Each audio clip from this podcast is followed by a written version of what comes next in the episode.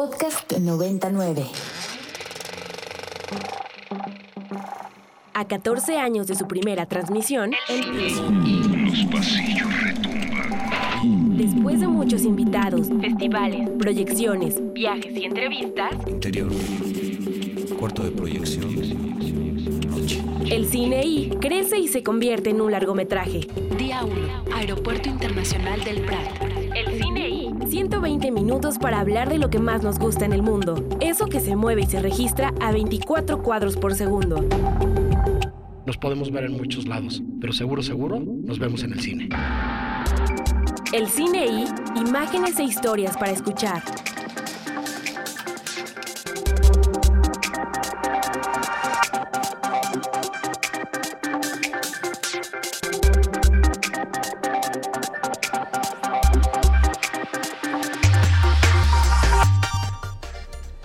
Once de la mañana con tres minutos transmitiendo completamente en vivo desde las instalaciones de la Universidad Iberoamericana en el rumbo de Santa Fe. Este es un programa más de El Cine y hoy es viernes primero de julio del 2022. Si está escuchando usted bien, viernes primero de julio del 2022. Está lleno el mundo de las redes sociales de memes donde aparece un famoso cantante español de apellido Iglesias, ¿no? Este, y donde todo el mundo se pitorrea de se asoma Julio, está muy cerca Julio, ya está aquí Julio. Buenos días, Julio, desayunando con Julio. Eh, soy el More y estoy muy contento de compartir micrófonos. eh, como hacía muchísimo tiempo, no lo hacía. Con una voz que fue habitual de este programa hace algunos años. Doble A, mejor conocido en los bajos mundos como Alonso Aguilar. ¿Cómo estás? Muy bien, More. Muy, muy, muy contento de estar de vuelta aquí en Ibero 99 en esta cabina. Que uno entra y dice, híjole, este, cómo han, cómo han pasado los años y todo sigue siendo igual de emocionante, More. Este, ver aquí a la gente, ver a Dimitri que está aquí enfrente de mí, este, me emociona mucho ver a Julia Palacios, este, que fue mi, mi profesora hace muchos años y pues si alguien se acuerda de mí allá eh, de la audiencia, este, que mande un tuit al More y yo le invito una chela. ¿Cómo ves, More? Ándale, no, pues este. Si alguien se acuerda, a- ¿eh? Te vas a quedar sin varo, mi queridísimo doble A. O sea, que digan, Este, yo me acuerdo sí, de doble A que decía esto y hacía esto. Les digo, no, pues sí, les mando la chela por este, por este paquetería o nos vamos a un bar ahí en la Condesa, en, la Narvarte o donde sea. Pues mira, yo creo que te puedes quedar sin dinero muy fácilmente y muy rápidamente. Estás en un programa de radio al aire con amplísima audiencia, pero bueno, eh, decir que nos da muchísimo gusto eh, recibirte por acá, que seguimos en la... em, celebración de los primeros 17 años de este programa. Hoy vamos a decir el número 17 muchas veces. Este, nuestros primeros invitados eh, que ya están en cabina y que los presentaremos en un momento nos este, darán fe de ello.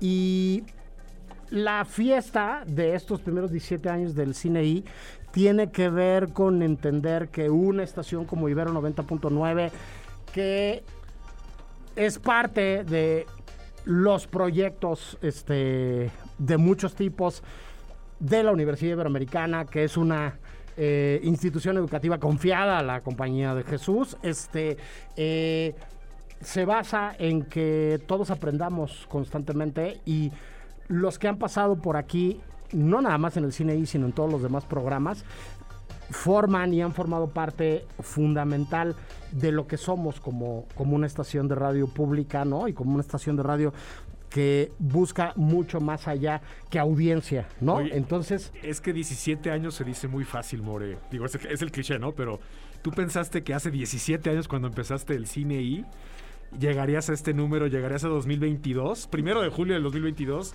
con un programa de radio de cine. Desde luego que no, mi queridísimo AA. Yo pensaba en tratar de hacer los primeros tres o cuatro programas y este y sobrevivir a ese intento. Este, hemos platicado varias veces aquí cómo ha ido evolucionando y cómo ha ido mutando el concepto del cine y de cómo nació a lo que tenemos hoy. Este, y por supuesto que no, la verdad es que no.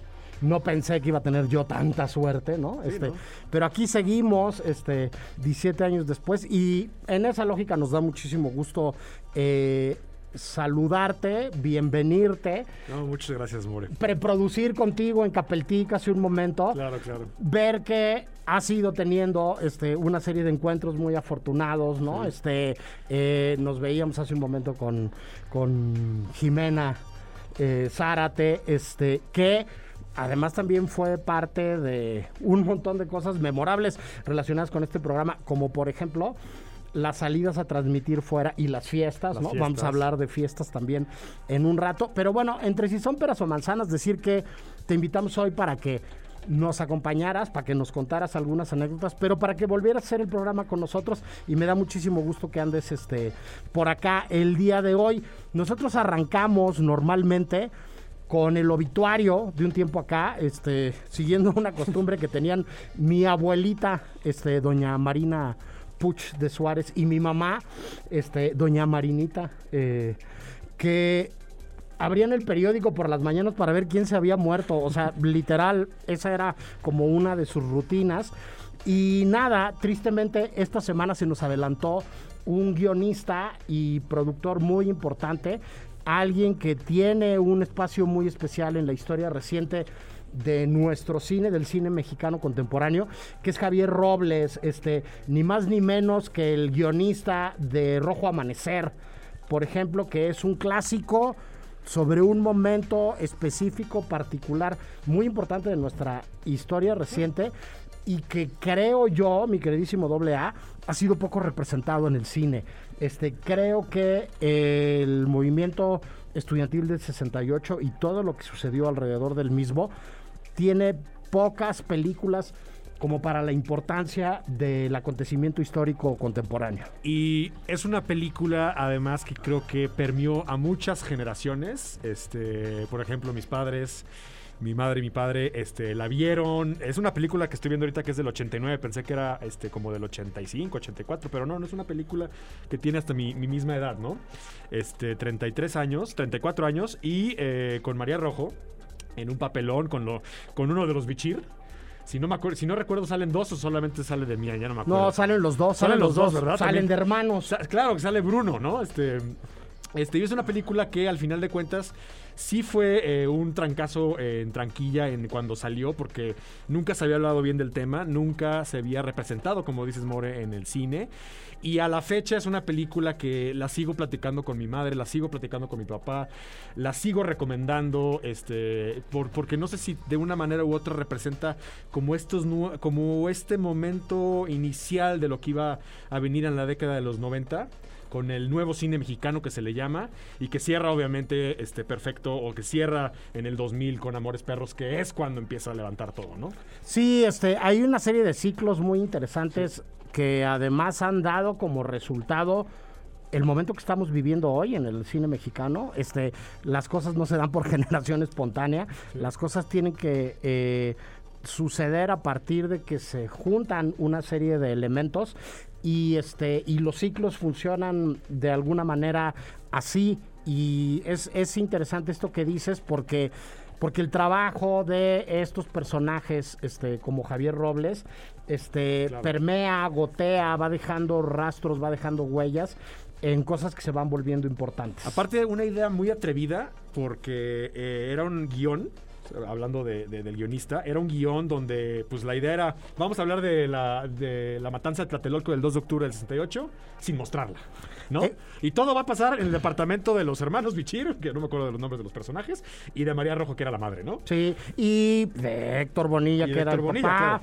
este, eh, y de una serie de personajes que encarnaban los diferentes puntos de vista Ajá. y las diferentes opiniones de una sociedad. También estaba el abuelo que vivía y que puede vivir en casi cualquier familia mexicana extendida, ¿no? En donde, en donde las razones económicas hacen que este se viva con la abuela en la casa, se viva con el abuelo en la casa, se viva con los primos en la casa, ¿no? Este que era un ex militar retirado, ¿no? Que tiene también una óptica conservadora muy específica y muy muy particular, ¿no?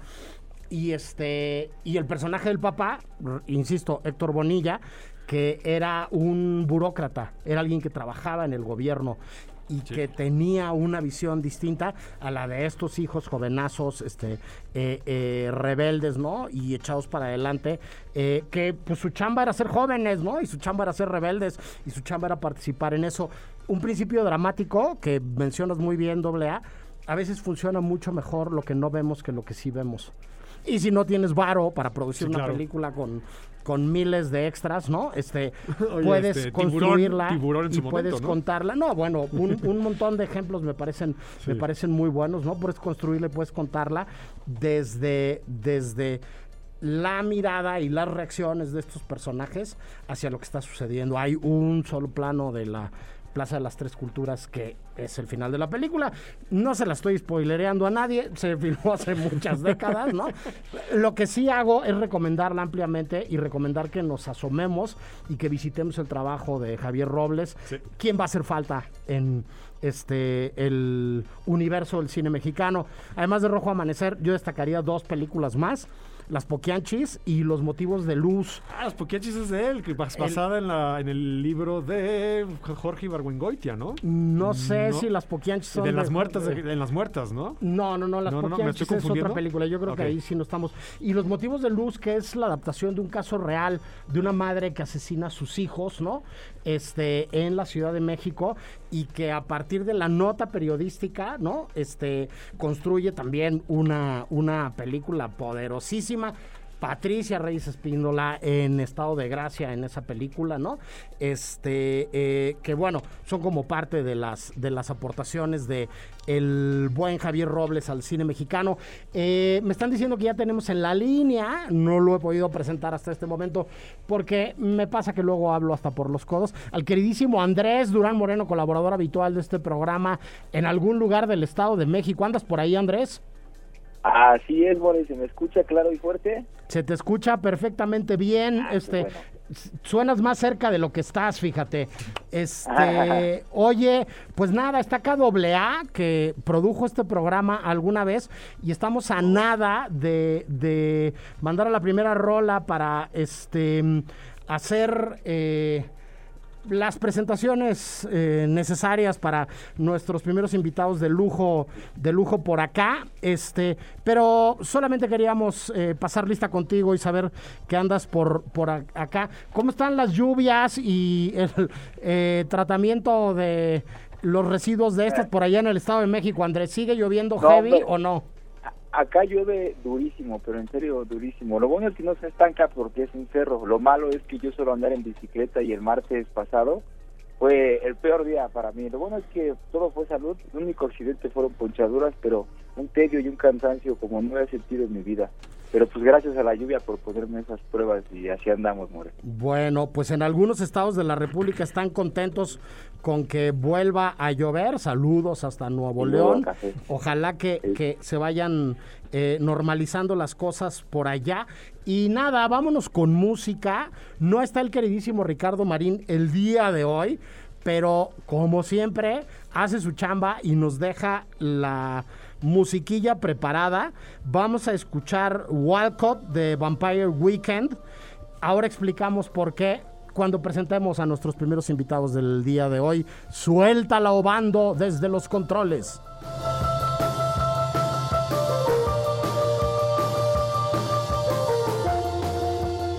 Podcast 99. Acabamos de escuchar Walcott eh, de Vampire Weekend.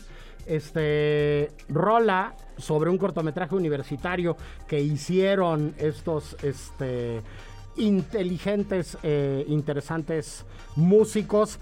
eh, y aprovechamos como pretexto esto para darle la bienvenida a los micrófonos de Ibero 90.9 y del Cine I a las flamantes cabezas de la edición 17 del Festival Internacional de Cine Universitario Kinoki, un proyecto orgullosamente de alumnos de la Ibero.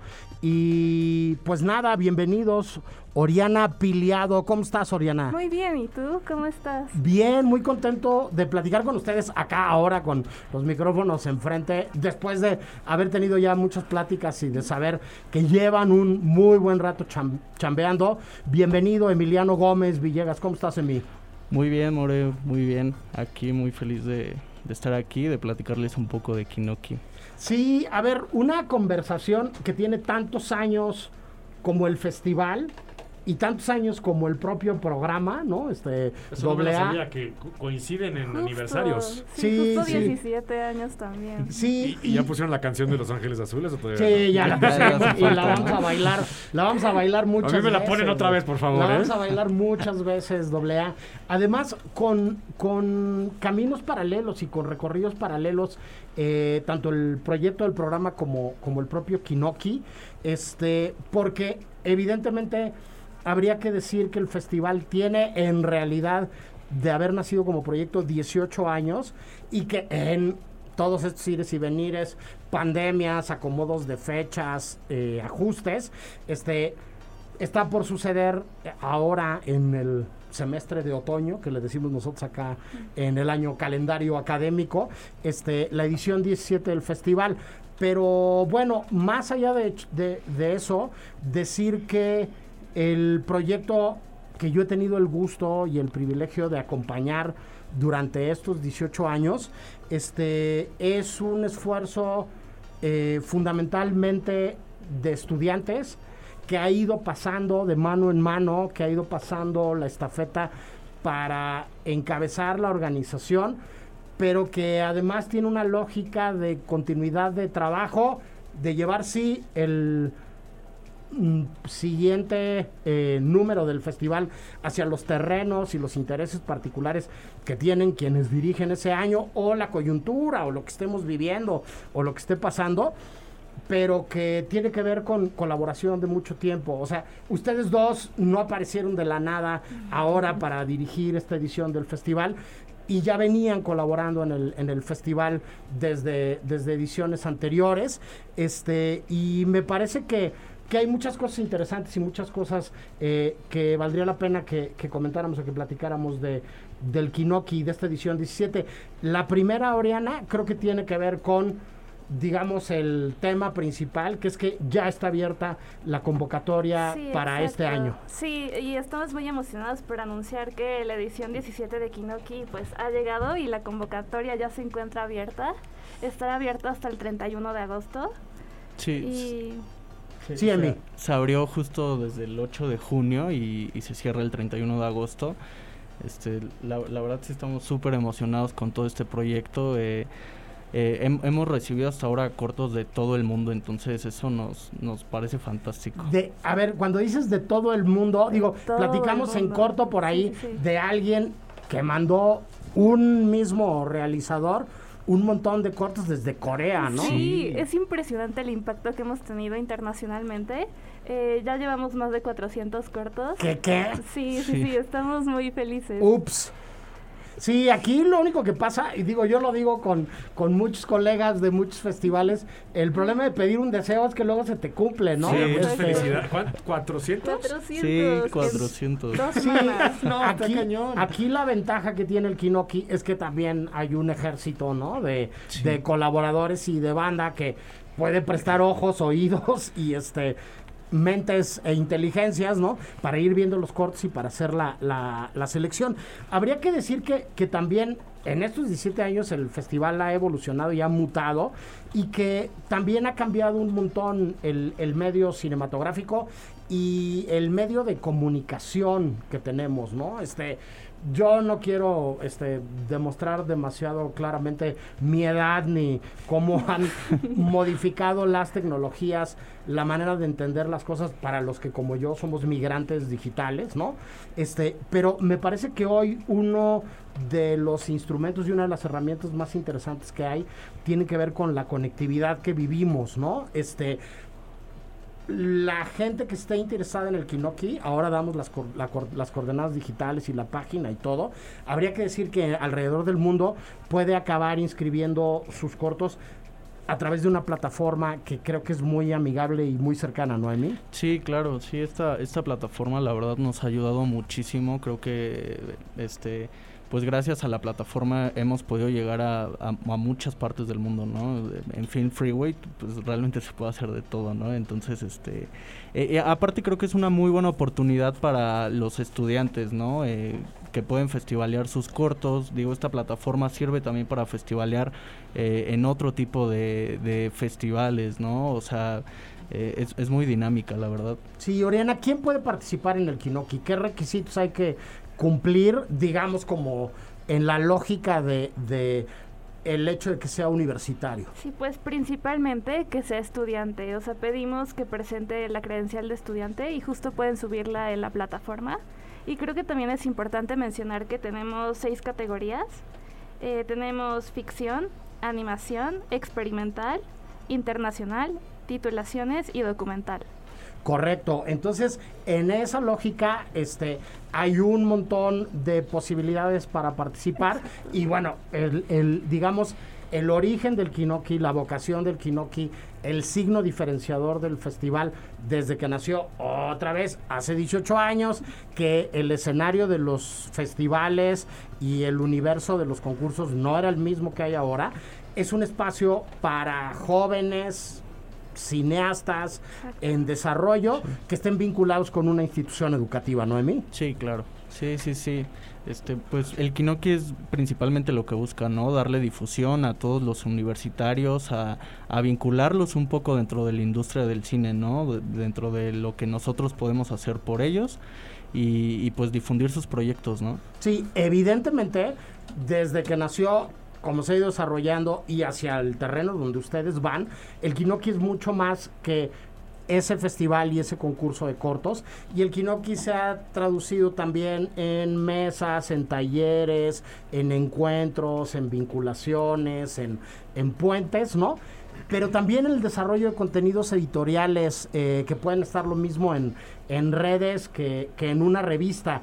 Ustedes tienen un proyecto reciente que acaban de lanzar, que es una revista, Sí, sí, pero sí. además este, eh, publican en sus redes sociales cosas bastante interesantes. Yo por ahí veía en el Instagram de Kinoki ayer algo que, que, que me gustó muchísimo, que dialoga con muchos temas que hemos estado tratando acá, que están en la agenda, ¿no? Con, con la semana, el mes del orgullo, este, y que tiene que ver con, con cómo los medios han retratado este, eh, las disidencias sexuales o, o la diversidad. Este, ¿Nos pueden hablar un poquito, un poco de, de, estos contenidos, Emi? Sí, claro. eh, estos, estos contenidos los creamos a partir del mes de junio, eh, justo con, con la idea de empezar a, difundir y a crear nuevo contenido desde la página de Kinoki, eh, relacionado a, directoras, directores este, de la comunidad LGBTQ+. Eh, entonces, pues nuestro contenido en redes sociales va ahorita aunado a eso. Y, y- y digo, también buscamos darle estos espacios a, a gente que es de la comunidad, que son estudiantes también, ¿no? Eh, próximamente por ahí, eh, para cerrar el mes de junio, tendremos una sorpresita, entonces, este, eh, pues es la idea, ¿no? Es la idea principal. Sí, ¿por qué, por qué pensar, por ejemplo, en una revista, Oriana? ¿Por qué Kinoglass? ¿Por, por, por qué empezar a empujar también hacia generar estos contenidos editoriales? Sí, justo aprovecho que estamos aquí para anunciar que próximamente eh, lanzaremos eh, el Kinoglass de la edición 16. Eh, estén atentos a nuestras redes sociales. Sí, eh, es, es un fanzine básicamente, Es un eh, fanzine. donde hablamos de cine, donde se habla principalmente de cine, ¿no? Este, todos los textos que nos mandan también son realizados por universitarios. Esa era mi pregunta siguiente. Sí, sí, ¿Quién sí. escribe el Kinoglass o de dónde sale este el contenido para generar el Kinoglass? Sí, pues eh, nosotros, la, bueno, los directores de la edición pasada lanzaron una convocatoria, entonces eh, recibimos ahí como varias cositas eh, para el Kinoglass, entonces hablamos ahí como de algunas cosas de cine, este eh, análisis, etcétera, entonces está, está bastante interesante, eh, muy pronto lo, lo sacaremos, entonces este Y Pues sí. dime una cosa, ¿esos contenidos son contenidos diferentes a esto, por ejemplo, que estaba, que estaba mencionando yo de, del, del Instagram? A mí me gustó mucho ayer como esta construcción y, y esta serie de, de, de fotos con texto que planteaban ayer alrededor de, digamos, dos documentales o dos contenidos mediáticos este, bien interesantes ah, eh, que dialogan con estilos de baile este que son muy contemporáneos y que tienen que ver con, con, con la escena queer, ¿no? Este,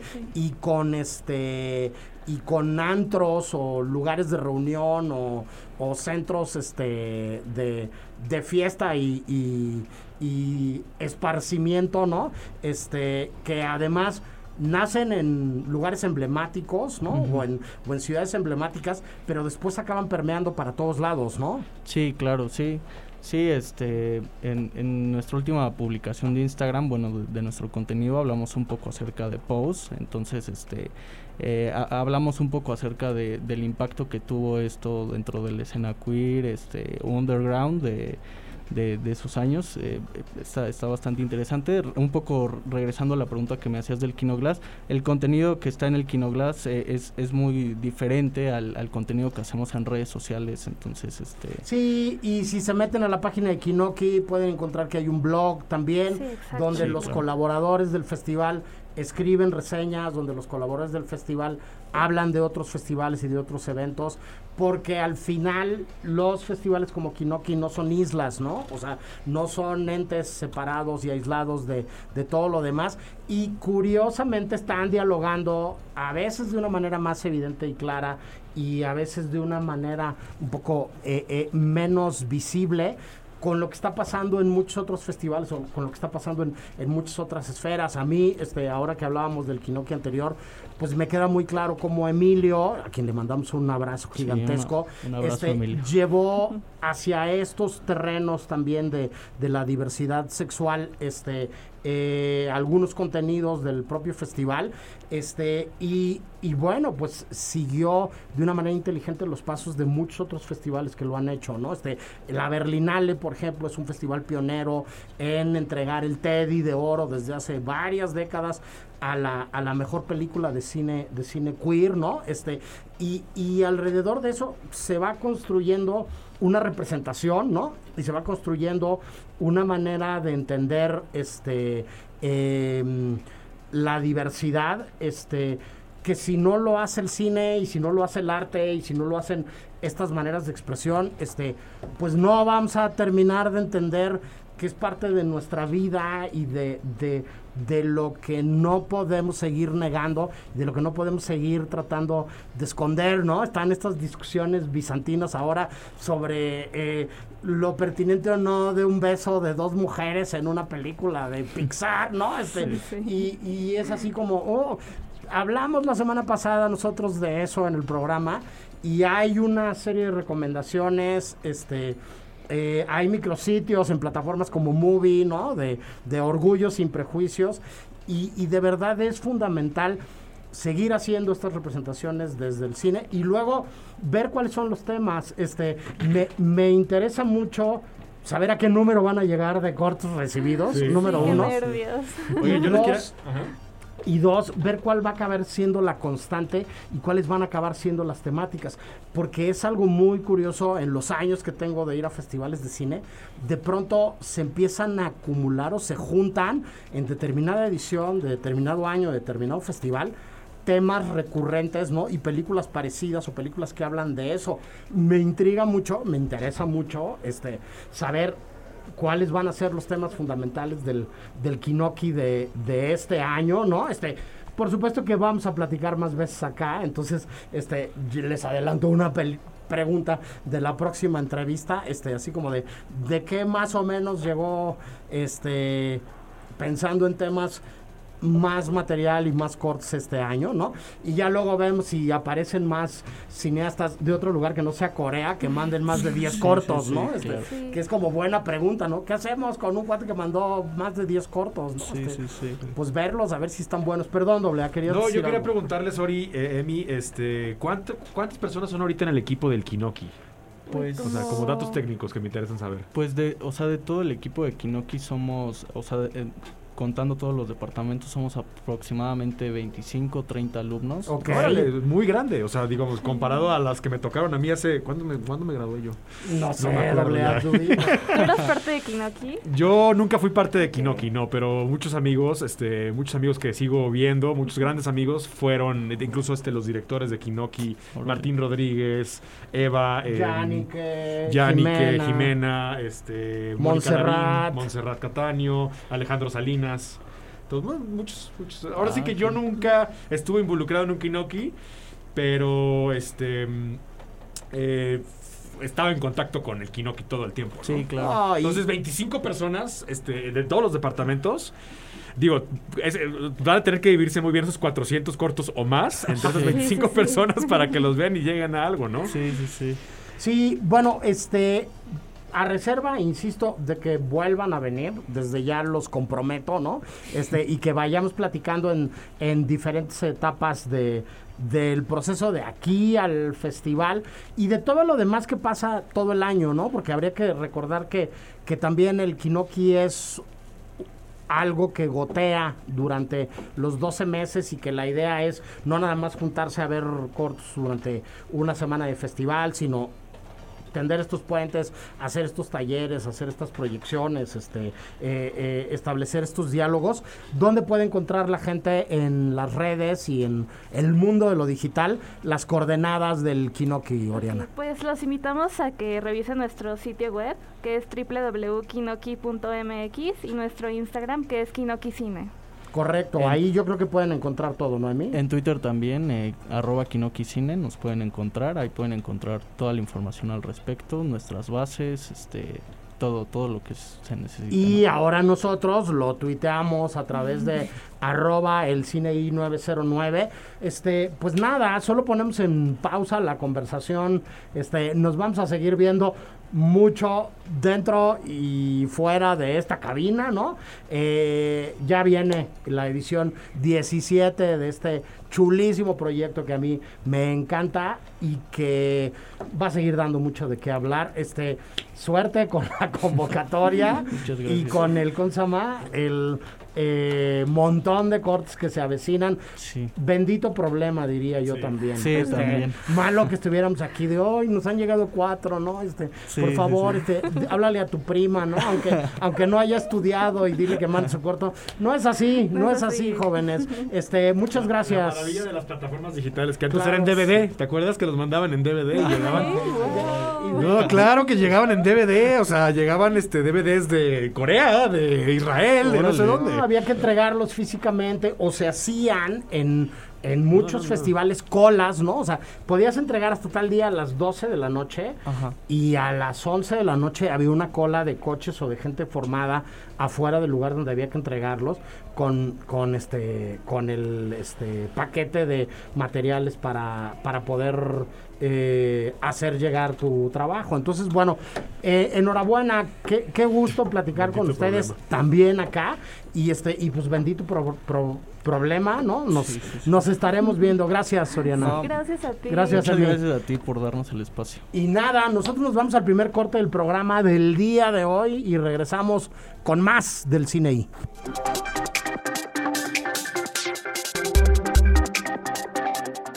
Brother, it is time for the mortals to pay. My child waits to do your will. El cine I. Release the Kraken!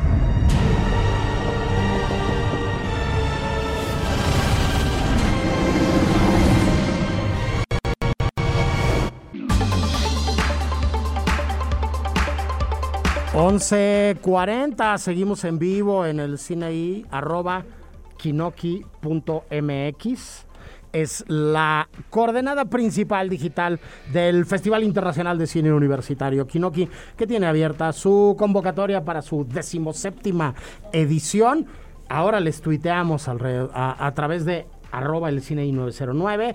Eh, más detalles, eh, decir que Seguimos teniendo eh, contacto con mi queridísimo Andrés Durán Moreno. ¿Me escuchas por ahí, Andrés? Así es, More, a la distancia, pero aquí estamos todavía como sobrevolando, todavía no logramos aterrizar bien la conexión, pero ya, ya estoy en el canal de Zoom. Ya por lo menos me veo yo y la imagen de la cabina. Yo te oigo, ya. yo te oigo claro y fuerte, así que tú no digas mamá soy feo, tú tranquilo Andrés. este y nada, aquí hay una serie de, notas, este que mm, eh, vamos a conectar un poquito más adelante. Porque tenemos, eh, como bien sabes, mi queridísimo Andrés, a Alonso Aguilar, mejor conocido como Doble A, acá en la cabina, que fue colaborador del programa durante bastante tiempo. Yo ya no me acuerdo cómo llegaste al programa AA, sí me acuerdo cómo te fuiste, porque te fuiste a producir televisión en su Sí, momento. sí. Te exigían eh, proyectos más ambiciosos e importantes en esos tiempos y, y además hiciste algo que creo que fue la primera vez que alguien hizo en este programa siendo como el organizador o el productor de parte de, del equipo, que después se repitió más de una vez y fue eh, preparar tu huida o tu partida del programa, dejando resuelto quién creías que podía encargarse de ese trabajo que tú hacías, para que yo no me sintiera tan, Sí, tan- eh, tan descobijado. abandonado. este, ¿Cómo llegaste Es al que yo sé que el, el More se pone nerviosito. ¿no? Claro, se pone un poquito nerviosito, se empieza a jalar la barba. Claro. Y, y- y ojitos así como de, ¿y ahora qué sigue, no? ¿Cómo Pero llegaste al programa? ¿Te acuerdas? Me acuerdo perfecto que fue muy fácil. Toqué la puerta de tu cubículo este, en el departamento de comunicación de aquí de la Ibero. Y te dije, More, soy Alonso Aguilar este, y, y me gustaría hacer algo con el cine me gusta mucho tu programa. Y así fue, así fue literal. Este, me, me metí con el More y luego conocí a Leticia Santos. Este que eh, ella me jaló al programa del noveno círculo, que era el programa de Gilberto Prado Galán y de Gabriela Barkentin, ¿no? Entonces ahí yo, yo dobleteaba en, en eso y también ayudaba en otros proyectos aquí este, en la estación de radio. Y esto estoy hablando que fue en el lejanísimo 2007. No sé cuántos Ups. Sí, lejanísimo 2007. ¿Cuál edición era, More? Del, ¿O qué año era del, este, del cine y Pues Ya. no sé, 2007, eh, empezamos en... Ay, Dios mío. sido como el cuarto, yo creo, ¿no? Sí, Porque como el cuarto o fue- quinto año, sí. Sí, cuarto quinto año. Entonces llegué, toqué la puerta y desde entonces, y me acuerdo perfecto que, bueno, la, era, el More era el conductor desde entonces, y sigue siendo y seguirá siendo, por supuesto. Y este, la co-conductora era Eva Ruiz de Chávez, a quien le mandamos un saludo hasta Los Ángeles, ¿verdad? Así es. Hasta Los Ángeles. Eh, era, era ella, entonces era en la cabina estábamos nosotros tres, con Fo, normalmente, ¿no? ¿Te acuerdas que estaba siempre Fo en donde está ahorita Obando? Este, Sí. eh, y, y éramos los éramos los, este, los cuatro en cabina a los lunes a las 9 de la noche o a las 10. Los lunes a las 9 de la los noche. lunes a las 9 de la noche éramos los cuatro. Aquí ya no había nadie en la estación, ya no había. O sea, habían las clases de 8 a 10 aquí en la Ibero, ya donde salían todos a las 9 y seguir, nomás estábamos nosotros. Padrísimo, teníamos ahora sí que la estación para nosotros cuatro. Y yo recuerdo que mi primer guion, y te vas a morir de risa, mi primer guion, porque no, pues, ustedes que conocen muy bien la dinámica de cómo es este programa, siempre es pues la primera, antes duraba una hora, ¿no? Así es. La primera media hora era de cotorreo, ahora sí que entrevistas con, con los directores de Kinoki, con, direct- con personas del medio, ¿no? Y la segunda media hora era el cine y este, algún director, alguna corriente, algún actor, este, como suele ser ahorita, ¿no? Entonces, el More llegó conmigo y me dice, ¿cuál es tu propuesta para un primer guion? Y mi primer propuesta fue, pues, yo quiero hacer un guion del cine y los presidentes de Estados Unidos. ¿No? Entonces el More me dice, ¿cómo? ¿De veras? O sea, yo creo que esperaba, el, el- More esperaba que dijera, no, pues quiero hacer un guion sobre el cine y este, Belatar, ¿no? O el cine y este, no sé, este, Robert De Niro. Por supuesto. Pero entonces- yo llegué y le dije, yo quiero escribir mi primer guion sobre el cine y los presidentes de Estados Unidos. Entonces me acuerdo pues, que lo producimos, hicimos las cápsulas, como suelen hacerse. Y al final me acuerdo que se acabó el programa y lo primero que dijo Eva fue como... ¿Qué tema tan más chafa? Ok. Y yo, en mi primer, o sea, yo llevaba tres semanas en el cine y dos semanas, qué sé yo, y fue como, no, no, espérame, espérame. Ya después hice, obviamente, el cine y las carreteras, o el cine y Kieslowski, como vamos a verlo al rato, o el cine y qué sé yo, ¿no?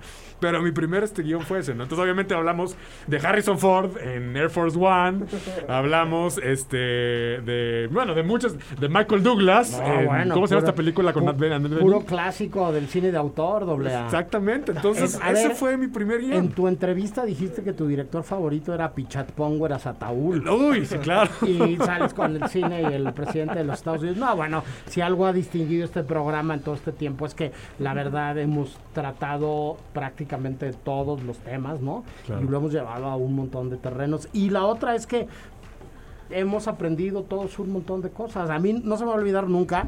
Tenemos pendiente todavía encontrar a la queridísima Carla Sanay, este, allá donde quiera que esté. La última vez que supe de ella estaba acabando un posgrado en Chicago, en la Universidad de DePaul, con el maestro José Ángel Soto por allá. Y este, y Carla un día me dijo, deberíamos hacer el cine y el mumblecore. Y yo así como, ¿perdón? Sí, el cine no, y el no, mumblecore, ¿no? Y, y bueno, yo aprendí ese día de Carla alrededor de esta moda, de este subgénero, de este tipo de películas en donde los personajes hablan y hablan y hablan y hablan, ¿no? Y que lo mismo se puede atribuir a cineastas este del otro lado del charco, ¿no? Como Abbas Kiarostami, ¿no? Que, que a tejanos locos eh, geniales este como Richard Linklater, ¿no? Este o, o a películas en donde de lo que se trata es de, de que los personajes hablan y hablan y hablan y hablan. Entonces, bueno, este eh, no hiciste propiamente. Oye, Car- una- Carla era del norte, ¿verdad? Una- un sí, acento, Carla claro, de claro. Tijuana. De Tijuana, me acuerdo que tenía ese Desde acento. luego. Sí, sí, sí, sí, sí, ya me. Este, y fue este junto con Ricardo Marín y junto con la queridísima Diana Su, Diana Ajá. Sánchez Uranga, este, nuestras primeras este, eh, em, credenciales acreditadas en festivales o en eventos como Comic Con, por ejemplo, ¿no? Porque ellos eran Ah, claro, los claro, tres claro. como muy, muy conocedores y muy, muy freaks y muy geeks de, de ese asunto. Este, Andrés, le querías preguntar algo al buen doble A. Sí, algún doble alta. No tenemos el Eh, gusto bueno, de conocernos. conocimiento. Sí, fíjate que pude haber estado ahí, pero estoy en una especie de limbo entre este estudiante egresado y todavía estudiante, porque pues ya ves luego cómo es esto del papeleo. Pero pues aprovechando que nos podemos ver por acá, yo quería hacerte la pregunta que les hago a todos, que Ajá. es, ¿qué, qué es, ahora que tu carrera profesional pues ya está fuera de, la- de los muros de Ibero 99 y que estás llevando tu trabajo y tu forma de desarrollarte, ¿Qué fue lo que aprendiste de este programa del cine y, de tu convivencia dentro de la radio que sigues este, usando todavía en tu desarrollo del día a día, en tu Mira, trabajo y en tu vida? Primero que nada, Andrés, este, que te mando saludos hasta no sé qué parte del Estado de México, donde hay montañas y lluvia. Eso es Estado de México, Naucalpan. En Naucalpan. Este, primero Sí, que nada, aprendí, aprendí, obviamente, muchísimo y muchísimo de cine. O sea, ahora sí que entre el More y los conductores, Eva Ruiz, este, la misma Diana, eh, eh, Alejandro Saucedo, aprendí eh, muchísimo de cine y de cosas que yo no sabía del cine. Y, también creo que cosas como el Kinoki funcionan para ese tipo de cosas. Pero también una de las cosas que aprendí o que me llevo muchísimo de Ibero 99 y que lo he aplicado allá afuera en diferentes medios en los que he trabajado y en otros proyectos que no tienen que ver con medios, es que uno tiene que aprender a escuchar al final de cuentas, ¿no? Porque uno piensa que tiene el micrófono enfrente y tiene que hablar o que lo que va a decir eh, quiere ser escuchado, pero yo creo que lo más importante es que uno tiene que siempre tener esa capacidad para escuchar al prójimo, escuchar al otro, lo que quiere decir y a partir de eso pues ahora sí que con pa- papel en mano, si, si no, si no tienes buena, buena agilidad, papel en mano y pluma y apuntarlo como, como, como em, refutar algunas ideas o cómo reiterar algunas ideas o cómo dialogarlo, ¿no? Entonces yo creo que eso ayuda,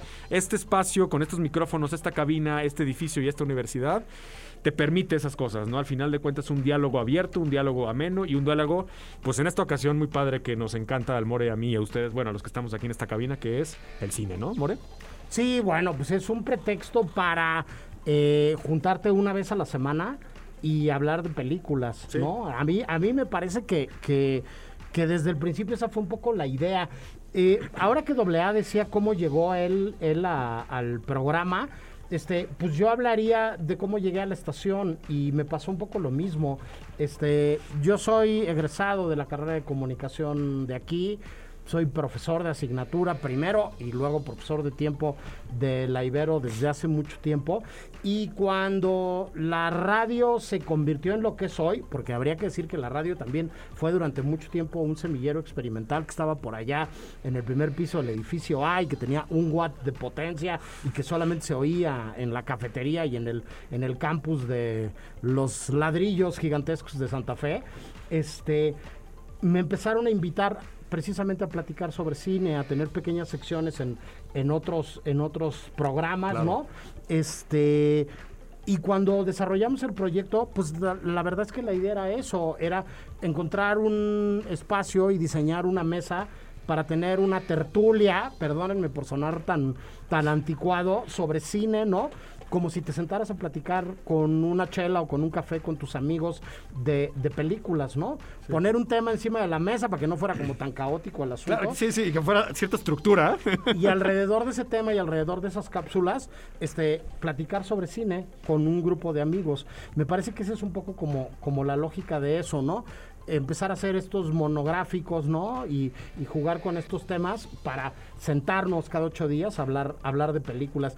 Y alrededor de esa lógica es que se ha ido desdoblando eh, la conversación durante estos eh, 17 años y me parece que es como, como, como lo que nos sigue generando mucho sentido a, a los que seguimos en, en este viaje, ¿no? Este, se ha hecho más grande el equipo, se ha hecho más chico, ha cambiado, experimentado. Ha sido a distancia. Claro, pasamos de, de ser de media hora a una hora, hemos cambiado de horario, ahora somos de dos horas y, y, y, y creo que la mística y la lógica atrás del asunto es eso, es hacer una, tener una conversación con amigos sobre cine, ¿no?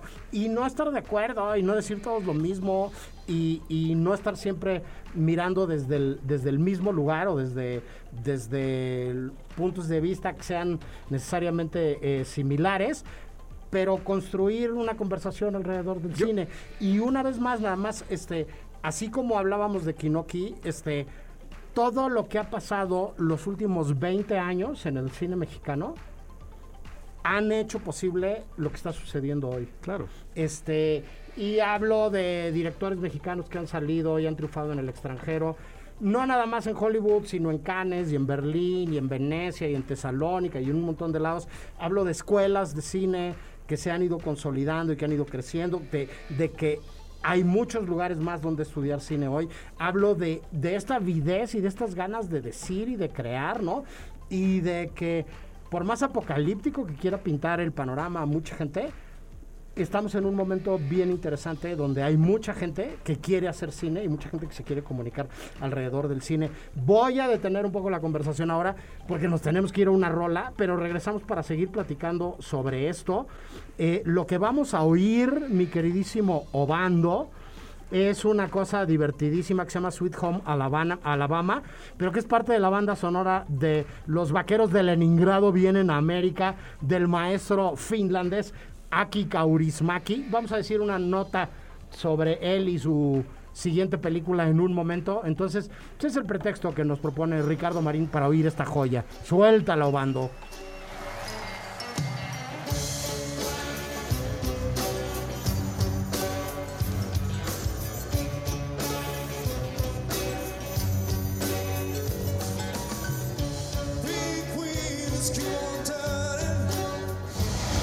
Gracias a Ricardo Marín por compartirnos esta joya y poner siempre la música de este programa, proteger los oídos de todos los radioescuchas de mi selección musical. Este, cuando Ricardo se fue de intercambio a Holanda, puse la música yo seis meses y fue desastroso. Créanme, créanme, sonaba esto a puras rolas en español que pondría alguien de mi edad. Este, acabamos de Vamos oír- otra vez con Lucha de Gigantes. Exactamente, sí. Y tú como, no, Sí. more, ya, ya chole con esa canción. Acabamos de oír Sweet Home Alabama, eh, eh, interpretada por este, los vaqueros de Leningrado, eh, con una versión en vivo, eh, acompañados por el ensamble Alexandrov, también conocido como el coro del Ejército Rojo, hoy que andamos en estas cosas tan rusas y soviéticas. Este, gracias. Rick, por compartirnos eh, música tan sabrosa e inteligente. Y nada, la ligo rápidamente con la nota de que el buen Aki Kaurismaki ya está eh, metido en asuntos de eh, su próxima película. Este, después de que había dado un anuncio hace algunos años en donde daba a entender que muy probablemente se iba a retirar del mundo del cine. Este, pues no es así, afortunadamente.